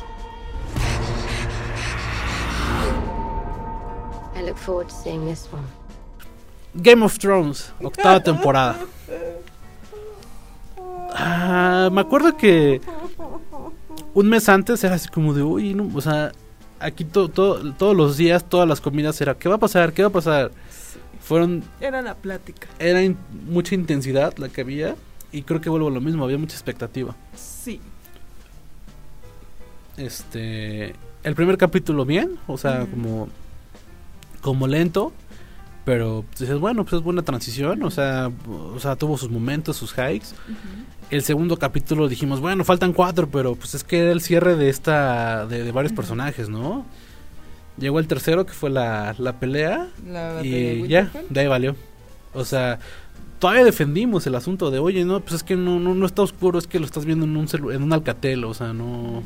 Y fíjate que yo incluso la batalla de Winterfell me gustó. Sí. Lo sufrí cañón, lo viví con toda la intensidad. Yo ahí tuve como un... eh, eh, justo cuando iba a hacer ese capítulo que yo estaba muy emocionada que lo iba a ver con una amiga, este hubo ahí un problema y me distancié con él. Me enojé. Ok. Me cañón con mi amiga y terminé viendo el capítulo sola Ajá. con Tania en el WhatsApp. Ajá. Y este, Tania es mi prima que vive en Estados Unidos, por cierto. sí, como que. Ah, ok. vive en Estados Unidos con su mareado y y en el WhatsApp así de, güey, este, estoy sufriendo. Entonces lo viví de verdad como una catarsis. Esa pelea fue la y aunque no tuvo las cosas que a mí me hubieran gustado como el enfrentamiento entre Jon Snow y el Rey de la Noche, este ese tipo de cosas y tuvimos la sorpresa de Arya y tuvimos este otras cosas, ¿no? Que, que nos hubiera gustado ver. Creo que fue el mejor capítulo de la temporada. Sí. Y ya de ahí pa'l carajo.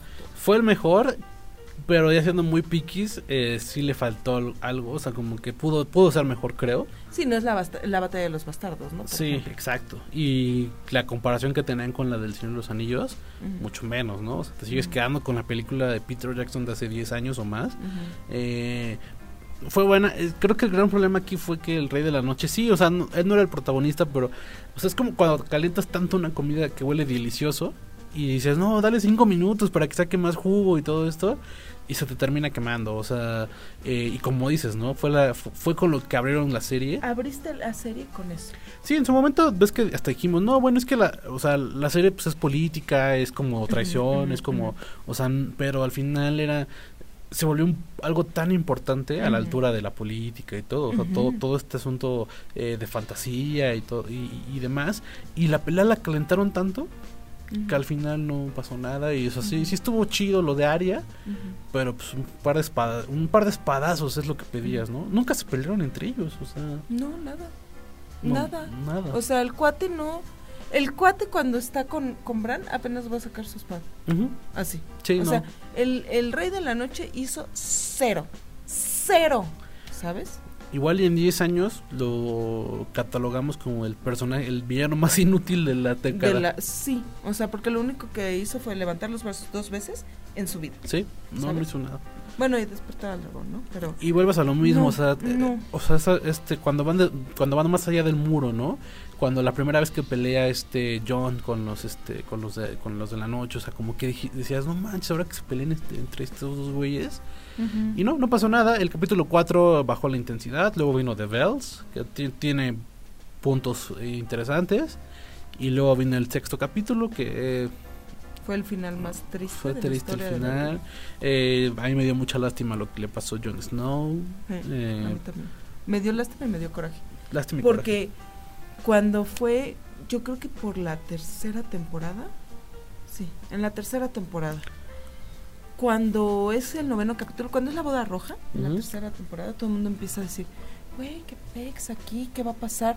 Ay, pues es que a lo mejor hay un testamento oculto en el que Rob Stark le deja todo a Jon Snow y no sé qué y no sé cuánto.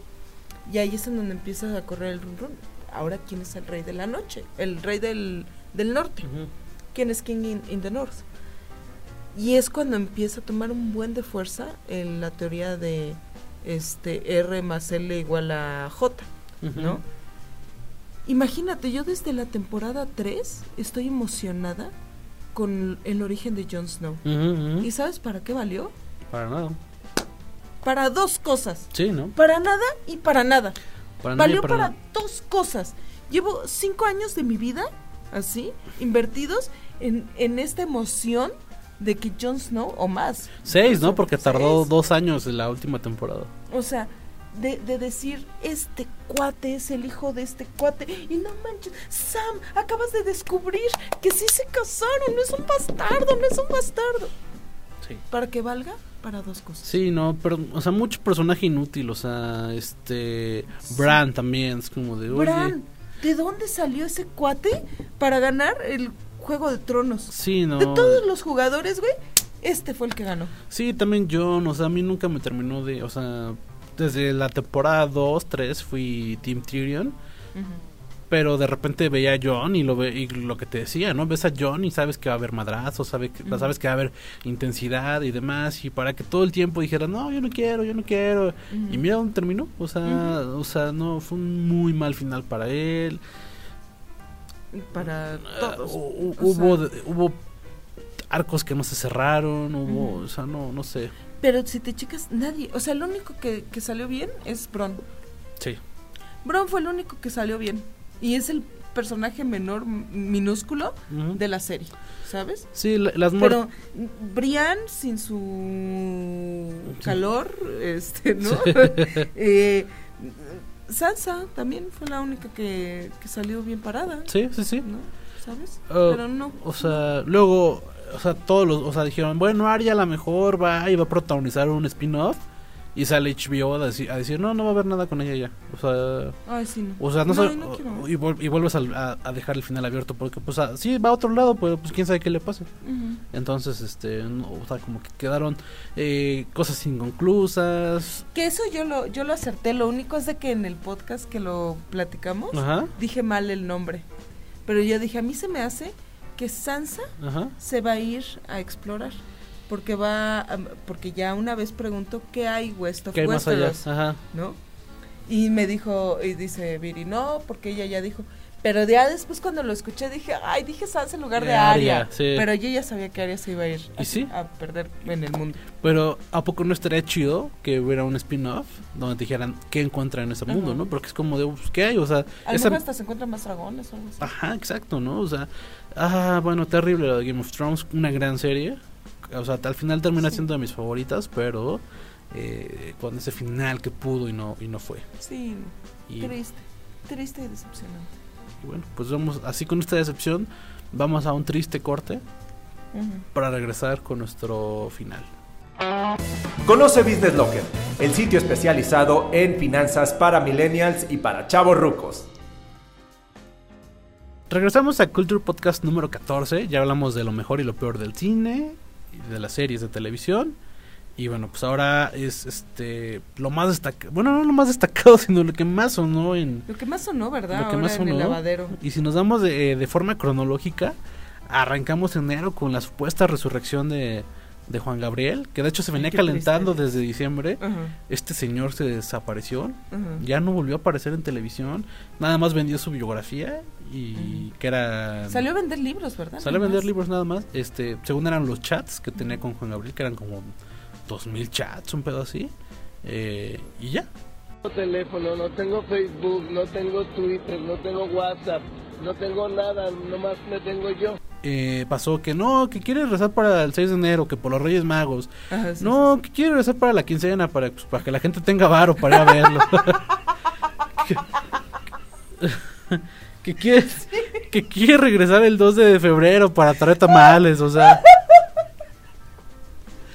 O sea, se la pasó diciendo que iba a regresar. en- Sí, cada vez era una excusa diferente, Ajá, de, ¿no? no, Ajá. es que Juan Gabriel le encantan los tamales y Ajá, quiere sí, sí, regresar el día de la Candelaria. sí, sí, sí, sí, sí. Bueno. Pero fue- sí apareció hace poco, hace, bueno, como dos meses, que fue a, a la conferencia de prensa de López Obrador Ah, sí. y le entregó la carta así en persona para que lo ayude, para que re- pueda regresar Juan Gabriel, porque Juan Gabriel le dijo que él regresa solo si López Obrador Le- se lo pide. No, y si le da como el apoyo. el apoyo y algo así, ¿no? Sí. Pero pues Juan Gabriel siendo más priista que Gortari, que Salinas de Gortari, ya me imagino que va a estar ahí escribiéndole cartitas de amor a AMLO. Sí, no. ¿Sabes? No, no, no. O sea, no. Pero bueno. Sí, o sea. Pero sí fue y se lo entregó y sí, pues ya ves que esta, hasta fue la, la burla la reportera esta eh, en, el, en la conferencia de prensa, todo el mundo aquí hablando de la economía y los y los aranceles y lo que sea. Oiga, ¿y usted cree que Juan Gabriel esté vivo? ¿No? Ya leyó la carta que le entregaron, ¿qué dice? ¿No? Sí. Oh. sí, no, todo un circo lo de Juan Gabriel, la verdad, Sí, o no, sea, porque hasta había fotos y videos de Juan Gabriel. Que es que no, ajá, sí, que lo estaban ticiando bien chido. No, no, no, no. Qué triste, güey. Qué triste ser ese señor. Sí, no. De decir, no tengo vida, entonces tengo que resucitar a este güey. No, y que decía que le había dado un millón de pesos a Juan Gabriel en gastos, que porque lo tenía bien cuidado y que... ¿Ah, sí? Sí. ¿De dónde, güey? Se ve que Sí, el cuate no, no tiene... no tiene ni dónde caerse muerto. Pero bueno, eso fue en enero, febrero, y febrero fue más o menos la época en la que el, el- todo este trip de Yalitza Aparicio, Comenzó, ¿verdad? pues, pues más, Pues ya, más bien. más bien que, comenzar, culminó, exacto. Y bueno, pues obviamente eh, fue más pro- protagonista, eh, fue eh, este Sergio Goyri. Que metan a nominar a una pinche india que dice, sí señora, no señora, sí señora, no señora. Fa- que la otra vez vi que fue, un pro- fue- imagínate Sergio Goyri en el programa de Haitovich. Ah. Fueron los peores 10 minutos de mi vida. No es cierto. Pero este Bueno, sí, te lo creo. eh, decía que ha grabado más de 300 películas. Y sí, ¿eh?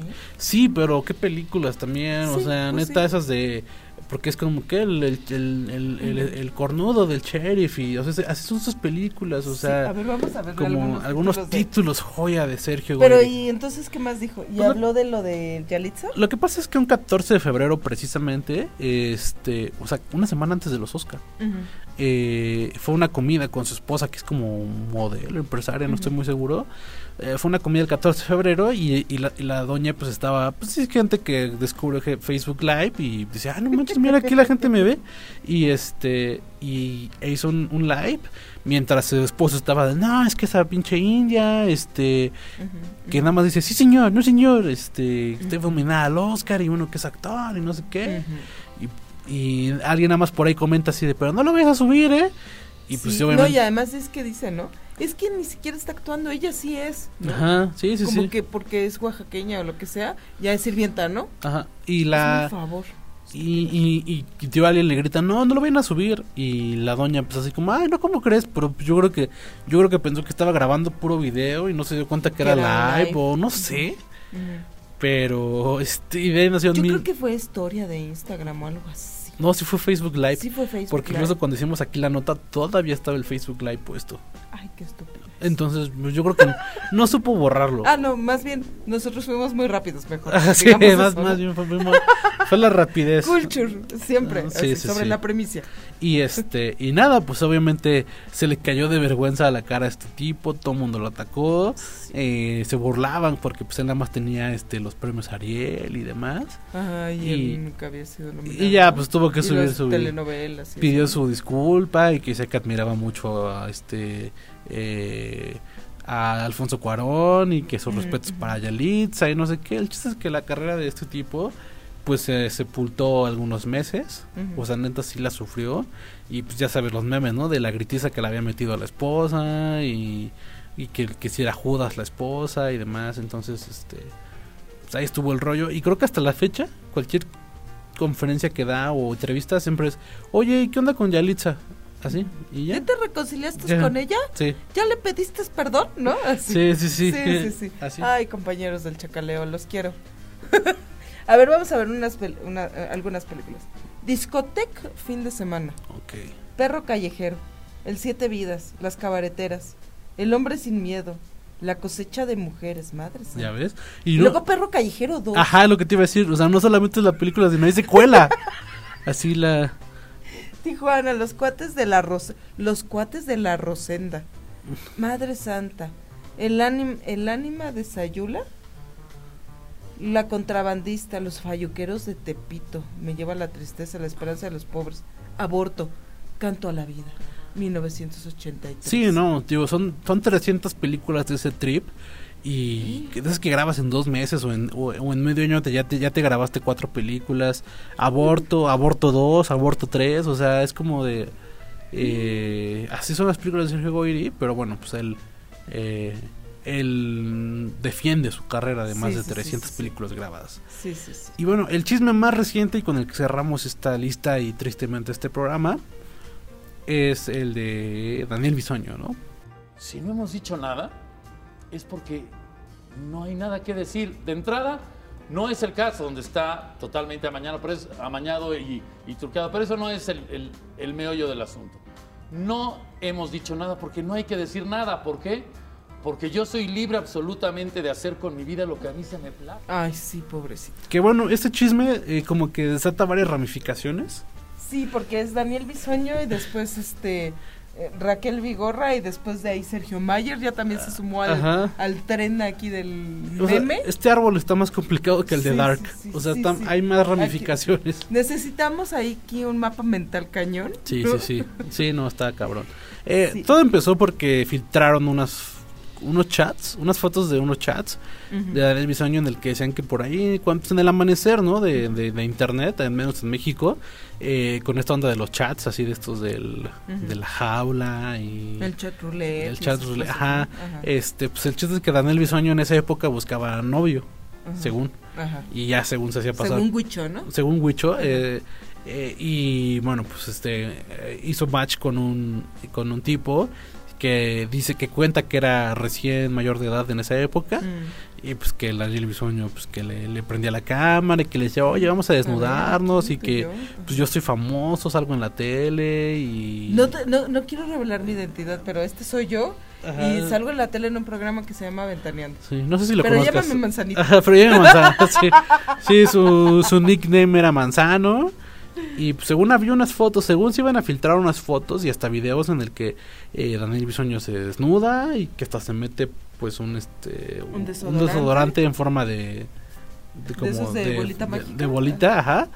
Y, y, y- y se hizo todo un zafarrancho, ¿no? O sea, de, de- después como que sal, y ya empezaron a salir videos, o sea, donde está Daniel Bisoño besándose con personas en, en un antro de la zona rosa. Luego salieron unas fotos de Daniel con dos chavitos, este, en un restaurante Mm. bastante, bastante carito de la Condesa. Sí, sí, sí. Entonces, este, Daniel Bisoño eh, se le criticó mucho más que justo, justo eh, como con Mauricio Clark, Clark, perdón, más que por ser este gay. Eh, a él se le criticaba por el asunto de que siempre, siempre se burló. eh, No sé, por ejemplo, Pedrito Sola como que de repente le hace muchos chistes, ¿no? De su sexualidad. Y siempre mostró una vida heterosexual. Incluso y- ahí hicimos un conteo, ¿no? De sus... eh, de que anduvo con este... Con Betty Monroe, con la... Con Mariana Ochoa de OV7, con este... Andrés Calona. O sea, como que siempre llevó una vida heterosexual y... Y siempre se ha rumorado, ¿no? Sobre la sexualidad y, y ahora él dice, no, pues es que no, no se deben meter en mi vida porque pues, es algo privado. Cuando, oye, Cuando él es el primerito, ¿no? Y hay un hay un video de que está Pedrito sola. Están en el programa de Ventaneando y están contando el chisme de Beto saber quién. Y este, no, pues sí, es que le dijo y no sé qué y no sé cuándo. ¿Y qué crees que pues ya anda con ella?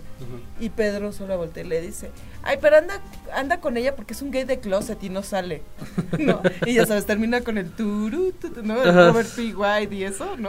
Producido por, ¿no? Porque eso sí, Sí. Ay, es un gay de closet y no lo quiere admitir. Este corte a, a Daniel, así como que viéndolo así como de, ajá. Ajá. y Daniel volteando para todos lados.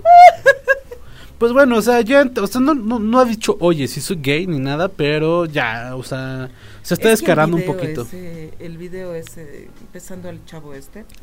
Y declaraciones como de, pues es mi vida y yo hago lo que quiera y yo disfruto como quiera, o sea, vale, ¿no? sí, ya, o sea, es- o sea, y es lo que decimos, no, no tiene nada de malo, o sea, aquí, aquí realmente el chiste o la burla es de que lo esconde y lo ha escondido durante muchos años. Entonces es como de, oye, pues ya, X. Eh, y bueno, de ahí salieron las, ramificaciones, ¿no? Porque después hicieron una cacería de, bru- de brujas y le echaron la bolita a esta Raquel Vigorra, que pues, o sea, entre que entre que fuera cierto y no, como que sí salieron varias cosas sobre ella y, o sea, Ingrid Coronado, este, Atala Sarmiento y muchas personas más, este, se sumaron y como que dieron a entender que que Raquel Vigorra había filtrado chismes de ellos, ¿no? Entonces, este, Y además dio toda la vuelta hasta la política nacional, porque después salió la, la ex del hijo de Bárbara Mori, Sergio Mayer, Ajá. a decir, sí, a mí me manipuló para decir que los abuelos nunca hicieron nada, de que él no, no daba nada, y me decía, llora, llora cuando digas esto, en su programa esa de las tardes. con Vigorra, ah, esa y le decía y que le decía cuándo llorar y cuándo no Ah, ¿sí? y después Sergio Mayer salió este eso lo dice Ventaneando ¿no? Ajá. así de sí yo estoy completamente de acuerdo con todos ustedes Raquel Vigorra es el demonio mismísimo ¿no? Ajá. y después salió Sergio Mayer a decir sí Raquel Vigorra este manipuló a mi nuera la verdad Órale. entonces sí fue así como que un poquito de, de decir, ah, mira, pues a lo mejor no están tan perdidos, ¿no? Y otro también de miedo de decir, ese cuate es, es legislador, ¿sabes? En la Cámara de Diputados está opinando acerca de los chismes, ¿no? Pero bueno. Sí, ¿por qué? Pero Eh. Eh, y, y bueno, y de esa era otra ramificación porque acusaban a esta a Raquel Vigorra de hacer santería, una onda así, y que por eso les había ido mal a, a- a Daniel con lo del choque y a Pati Chapoy con lo del asalto a su casa. Entonces, como ese, ese chisme eh, no termina ahí, o sea, No, va a seguir. va a seguir un par de meses, entonces seguro en diciembre también va a estar en esta lista, ¿no? Ujú. Pero bueno. Sí. Esto fue lo más destacado en lo que va de 2019. Y bueno, pues nada, nos vemos la siguiente semana en una nueva temporada con nuevos cambios. Y pues nada, yo fui Vic. Yo fui Emma. Nos escuchamos la próxima semana y nos leemos en culture.com.mx o en Facebook. Ahora que publiquemos el podcast, escríbanos sus comentarios. ¿Qué nos faltó? ¿Qué nos, qué nos sobró? Ok. Bueno, nos vemos en la siguiente. Bye. Bye.